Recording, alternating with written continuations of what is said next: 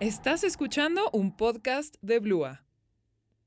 Hola, estás escuchando Eco Sin Filtro con Ana Rey y Monse. Sean bienvenidos a un podcast para conocer un poco más sobre el veganismo y la sustentabilidad y juntos crear conciencia sobre el impacto social y ambiental que tienen nuestras acciones en nuestro día a día. Hola, sean muy bienvenidos a nuestro episodio número 3 de Eco Sin Filtro. Yo soy Monse. Y yo soy Ana Re y estamos muy emocionadas de volver ya con nuestro tercer episodio que titulamos Desmintiendo estereotipos veganos. Así es, en este nuevo episodio de Eco sin volvemos a la sección del veganismo, donde precisamente desmentiremos todos aquellos estereotipos y mitos que se tienen contra nosotros los veganos y contra el veganismo como tal, ¿no? En el episodio pasado, Ambientalistas Imperfectos, les introducimos en este mundo del ambientalismo donde les platicamos sobre algunos términos como bien el ambientalismo y la sustentabilidad. Como un pequeño resumen, en el capítulo les invitamos a tomar acción por el planeta, donde como medidas sustentables buscamos el ser empáticos y conscientes sobre los recursos que usamos. Al ritmo en el que vamos, nos estamos acabando los recursos de generaciones futuras, generaciones de las cuales también formamos partes.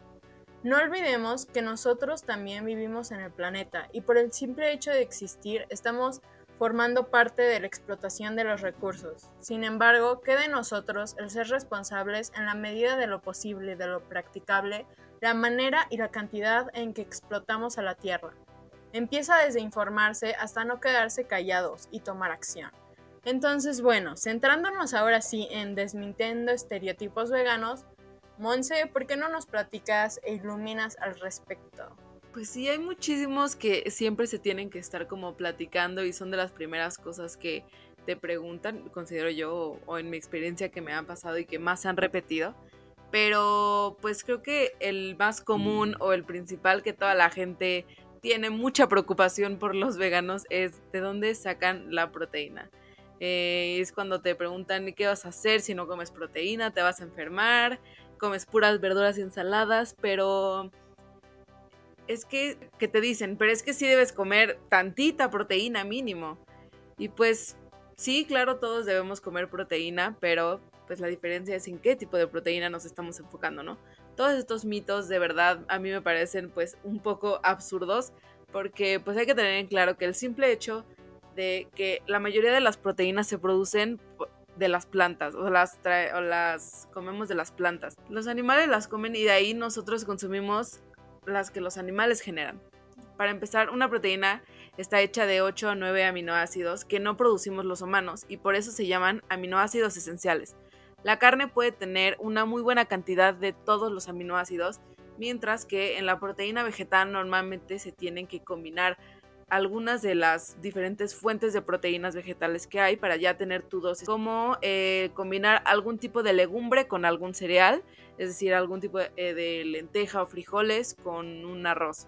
Y con esto ya puedes tener tu proteína completa, eh, pero proteína vegetal, o incluso como alguna tipo de semilla de hemp o el amaranto, que es una proteína completa por sí sola. Pues ahí ¿Cuáles son las diferencias de estas proteínas o cuál es la mejor? Pues eh, ninguna es mejor que otra. La verdad la única diferencia es, como les comenté, la dosis que tienen de pues aminoácidos completos o que unos tienen más aminoácidos que, que otros. Entonces por eso es que en las proteínas vegetales tenemos que hacer como este juego de estarlas combinando y pues saber cómo, cómo absorberlas de la mejor manera. Eh, así que pues con lo indispensable que es la proteína, nadie está promoviendo que se deje de comer ni nada, solamente pues está pidiendo o se está proponiendo que pues no se consuma la que viene de los animales si ya hay tantas alternativas por las que podemos enfocarnos a, a, sustituirlas. Entonces, ¿por qué seguir explotando a los animales por un gusto y no por una necesidad? Eh, claramente tiene su chiste eh, el saber comer la proteína que necesitas, ¿no? Creo que justo es algo muy importante que al ya tú tomar esta gran decisión por ti, por los animales y por el, planeta de dejar de consumir eh, cualquier producto animal, es también tu responsabilidad aprender cómo estar sano, ¿no? Sí se puede, totalmente aprobado, pero pues sí tienes que ser muy responsable con comer lo que debes, saber cuánto es lo que necesita tu cuerpo en cuanto a justamente proteína, cuánto tipo de vitamina tienes que comer al día, si necesitas algún suplemento, todo esto creo que ya va más como por parte de nosotros de ser responsables con nosotros mismos. Y creo que justo es muy importante también analizar que si estás eh, pues con estas ganas de empezar, pero te da miedo de dejar de comer carne, no sabes qué otra cosas puedes comer, es súper importante que pensemos que realmente estamos dejando de comer menos cosas de las que sí puedes comer por el resto de tu vida. Son contadas los tipos de alimentos que pues puedes evitar a comparación de todo lo que sí podremos comer. Así es, Monse, pues sí, este es como el estereotipo o mito que se tiene de la proteína. Siempre se piensa que los veganos, o sea, comemos pura ensalada, pura verdura o puro carbohidrato y que no nos nutrimos. Sin embargo, es realmente una alimentación muy balanceada. O sea, el, los único que tienes que hacer es reemplazar esta proteína animal que no es necesaria por esta proteína vegetal, ¿no? Que son las legumbres, que también lo puedes encontrar con las nueces y como bien dices, es simplemente balancearlo, es buscar lo que a ti te gusta, recetas en internet, es cuestión de informarte y pues conocerte a ti mismo por gustos, ¿no? Y bueno, ahora yo les compartiré sobre esta palabra que he leído y escuchado mucho y no se los voy a negar, me causa tanto gracia como enojo. Esta palabra es nada más y nada menos que el privilegio, así que primero te invito a reflexionar. ¿Has dicho o has pensado este concepto de privilegio en una persona vegana? Como tal, el privilegio es entendido como una ventaja exclusiva determinada por alguna circunstancia personal. Ahora sí, déjenme decirles que la oportunidad de poder escoger comer carne sí es un privilegio. Un privilegio costoso económicamente, ambientalmente y socialmente al contribuir con el maltrato y asesinato de los animales. No son noticias que el comer productos de origen animal no es una necesidad como lo mencionamos, sino una elección. Recordando el veganismo, esta es una postura política donde excluimos el maltrato y consumo de los animales a medida de lo posible y de lo practicable. Es decir, que es una elección donde visibilizamos a los animales, compadecemos sus maltratos, empatizamos con su situación y por lo tanto decidimos no formar parte de la normalización de su consumo.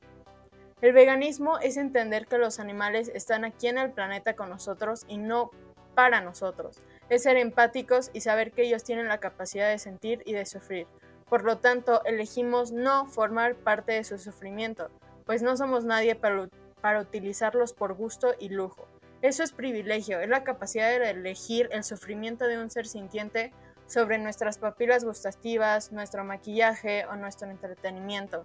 Privilegio es anteponer nuestros intereses y beneficios sobre el maltrato y sufrimiento de un ser vivo sin justificación alguna. Y digo sin justificación porque, repito, el consumo de los animales es más que costoso, cruel y sobre todo innecesario. Como derechos tenemos el acceso a los alimentos y a la información, ¿no? Sin embargo, se vuelven privilegios ya que no todos cuentan con esta ventaja dado el contexto y circunstancia de cada quien. Entonces, si cuentas con el privilegio de elección de tus alimentos, tienes la oportunidad de estar informándote a través ya sea de este podcast o a través de internet, tienes este tiempo, no hay justificación por la cual sigas eligiendo la opción más cruel, no te cuestiones y no te informes al respecto.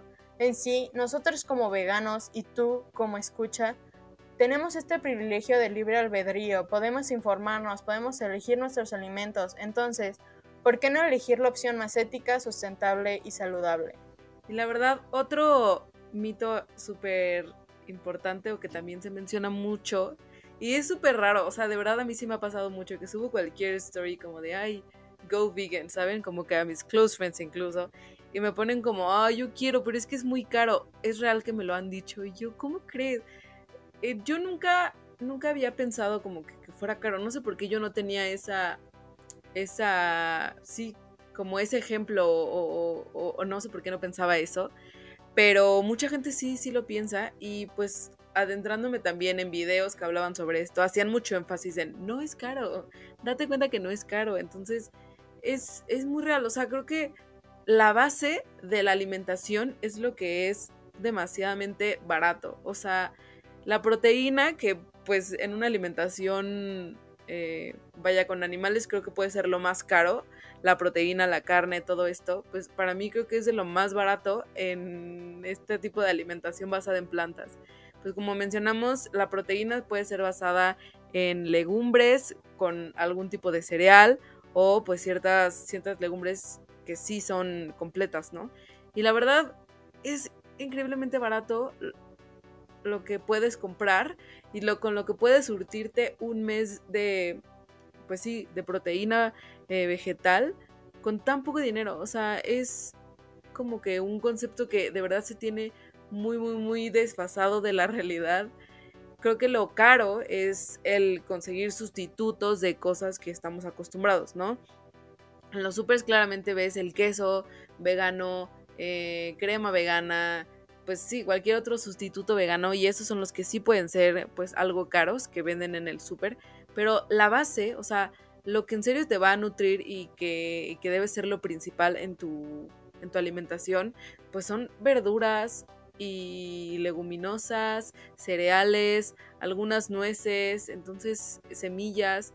La verdad, todos esos los puedes comprar por muy, muy poco dinero. Puedes surtir toda tu alacena, vaya. Entonces sí es totalmente un mito y algo muy... Sí, como una excusa para alguna persona que diga, no, quiero intentarlo, pero es muy caro. No, amiga, amigue, amigo, no es muy caro. De verdad, la base es, es increíblemente barato poder, poder nutrirte bien eh, con verduras y, y esta, pues algún tipo de proteína vegetal. Eh, pues ya si quieres justamente tener estos sustitutos de carne. La carne, la carne vegana, creo que sí, justo en los supers es pues algo muy muy caro, que yo suelo comprar muy a veces cuando se me antoja como algo en específico, pero que ni siquiera es como mi mi pues sí, como de mi deseo que esté siempre algo de, de, sustituto de carne en mi, en mi alacena, ¿no? Como que siempre es como, ay, se me antoja una hamburguesa o se me antoja un hot dog, pues compro estos de vez en cuando y como que me lo preparo y ya, ¿no? Y es como súper un, una comida especial, ¿no? Pero creo que la base eh, es muy, muy, muy barata y, y puede, sí, puede surtirte perfectamente para un mes con muy, muy poco dinero. Así es, o sea, como dice Monse, si aquí lo que buscamos es la nutrición, tener todas estas proteínas, estas grasas, estos carbohidratos, pues la alimentación como tal no es cara. De hecho, es más barata que salirte por un pedazo de carne. O sea, la carne en sí es cara y también podría ser considerado como un privilegio, ¿no? De que pues no todos tienen esta oportunidad de comprar sus kilos de carne como pues otras personas, ¿no? Y ya, como dices, si este queremos pues un sustituto de queso, de algo más, pues como tal, no es algo que comas diario, porque eso también es como una idea errónea, como yo antes comía queso todos los días, entonces ahora lo voy a sustituir por queso vegano. O sea, si lo quieres como tal por antojo, pues está bien, ¿no? Son antojos al final, pero si quieres una nutrición, una alimentación sana, pues bien, es este, pues informarnos al respecto de la alimentación vegetariana estricta que fácilmente lo puedes encontrar pues a granel, y con las nueces y con las legumbres, o sea, pues sí, investigar dónde y a cuánto te sale, pero de verdad que te decimos no es caro. Y bueno, por último, un estereotipo también muy hablado y escuchado es la dificultad de ser vegano. No me voy a sentar aquí y decirte lo regalado y fácil que es la transición al veganismo, pues como siempre lo hemos venido diciendo, Vivimos en un mundo y cultura no vegana donde está más que normalizado el consumo de los animales en todos los ámbitos, por lo que romper con estos hábitos de consumo de un día para otro obviamente no es algo sencillo. Es como cualquier otro hábito, como lo es el hacer ejercicio diariamente, o tomar dos litros de agua, emplear el lenguaje inclusivo, o no decir groserías, excluir los micromachismos, etc. O sea, esto quiero decir que cada quien tenemos nuestros hábitos y tal vez Monse haga los siete días a la semana ejercicio, pero tal vez yo no. Entonces implementar el hacer ejercicio los siete días a la semana, pues va a ser algo difícil. O sea, es un hábito, ¿no? Varía en cada persona, en su contexto y en su situación. Pero déjame te pongo un ejemplo hipotético. Imagina que hayas crecido en un ambiente machista, donde toda tu familia te inculcó estas conductas y de repente te hayas informado al respecto y sepas que debes de dejarlas. Pues es todo un proceso, ya sea largo o corto, fácil o difícil, siempre va a depender de tu situación o de tu contexto. Tal vez tu entorno te apoye o tal vez pocos lo hagan, pero algo que queda en cada persona es dejar de normalizar y empezar a alzar la voz. Entonces, en cuestión de transición al veganismo, puede ser que para mí o para ti no sea del todo fácil. Creo que esto ya lo mencioné en episodios pasados, pero me encanta este pensamiento de un activista vegano, donde les va preguntando a las personas por qué nos harían veganas, ¿no? La mayoría de las respuestas son que es muy difícil, que no saben por dónde empezar y que es más fácil quedarse en lo practicado y en lo conocido, ¿no? A lo que el activista responde, entiendo que pueda resultar complicado, ¿no? Al final la mayoría estuvo en ese lugar. Sin embargo, todo se vuelve mucho más fácil cuando te pones en el lugar de las víctimas. Cuando te das cuenta que diariamente son millones y millones de animales, no solo asesinados, sino maltratados, violados y explotados para nuestros intereses y nuestros gustos. Entonces la próxima vez que al pensar el ser vegano te resulte difícil, te invito a practicar la compasión y la empatía con los demás. Esto vuelve nuestras decisiones mucho más fáciles. Y la verdad, justo algo que yo también como que digo, a mí no sé por qué razón no se me hizo difícil dejar la carne. Por eso a veces no sé cómo decirlo porque yo no estuve en ese momento de, no, es que, o sea, como que fue tanta la información que entró a mi cabeza que literal para mí ya no era opción seguir comiendo carne, ¿no? Este, es algo que me ha pasado, que no tiene sentido, pero no, me no me pasó exactamente así con los lácteos, ¿sabes? Esos me costó un poco mucho más dejarlos eh, que la carne. Pero pues no sé, debería ser lo mismo, ¿no? Porque éticamente impacta de la misma manera. Eh, pero sí como que digo, no sé, no sé cómo a veces, eh, sí como que contarlo o, poder ser como empática en este tema y decir, sí, yo también estuve ahí, porque pues para mí de verdad sí digo como, es que no fue difícil para mí, en un, de un día a otro dije, no quiero volver a comer carne en mi vida y a la fecha que ya llevo más de, más de un año, que dejé de comer carne, pescado, pollo.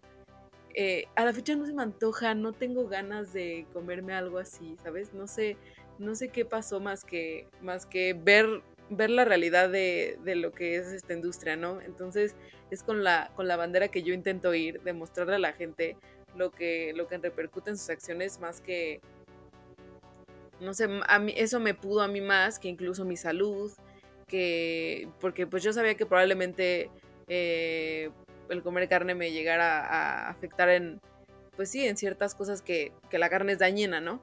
Pero a mí lo que me pudo más, que incluso mi salud, fue tanto eh, pues el maltrato animal y el, el, daño al ambiente que genera, ¿no?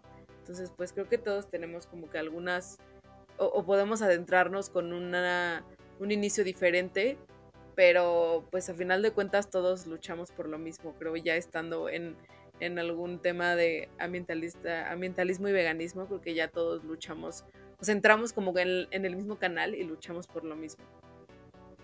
Sí, justo, es que es más la mentalidad, ¿no? Porque ahorita las personas no veganas que te puedan escuchar o que estén pues investigando tal vez, bueno, preguntándote a ti, como que Mm, tienen la mentalidad de los tacos, el sabor, las papilas gustativas, pero nosotras, ya que investigas, ya que te llenas de información, nosotras ya no vemos un pedazo de carne, sino bien como muchos se burlan, pues al final sí es un cadáver, ¿no? Por todo el proceso de que pasó y es pues este literal cambio de mentalidad, donde para mí el sufrimiento animal es ese pedazo de carne y para ti es el sabor.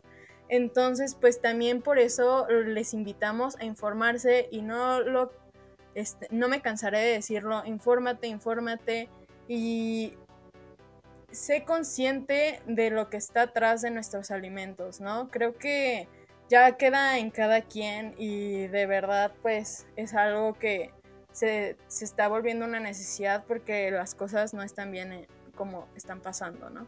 Sí, justo. Y también algo que, que pues sí, como que se dice mucho es como, a ver, no, no dejamos de comer la carne porque no nos guste su sabor. O sea, creo que podrá decir que a lo mucho, muy pocas personas, pero yo puedo decir que igual nadie como que fue su objetivo para volverse vegano, ¿no? El sabor. Creo que todos disfrutamos en algún momento todos esos sabores, pero pues el saber lo que significaba que estuviéramos disfrutando ese pedazo de carne, ese pedazo de pollo, ese pedazo de pescado en nuestro plato, pues no, no era pues no era lo suficiente para lo que en realidad significaba, ¿no?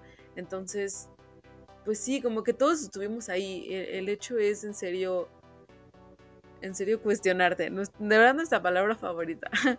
Eh, en serio analizar, analizar lo que, lo que conlleva. A mí, en serio, se me hace como que muy, muy irreal todo, o sea, saber que todo, todo un proceso tan gigantesco ha pasado para que ese gusto de 10 minutos que me va a durar, eh, pues genere todo, todo ese impacto. Entonces, pues sí, no, no dejamos de comer carne porque no nos gustara, ni mucho menos, pero pues creemos que es eh, más importante pues el salvar una vida o el salvar a nuestro planeta que ese gusto por unos minutos que vamos a tener.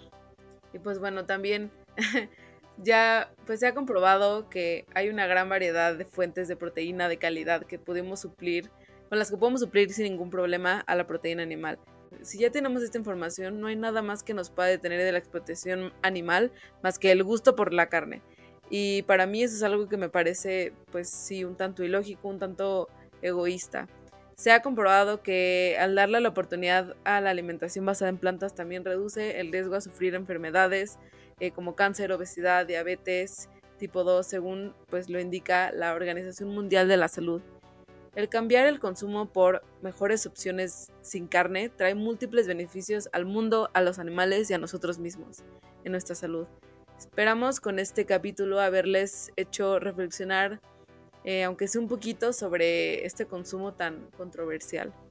Y bueno, antes de terminar, me gustaría que cada semana veamos un documental con respecto al mundo del veganismo y de la sustentabilidad.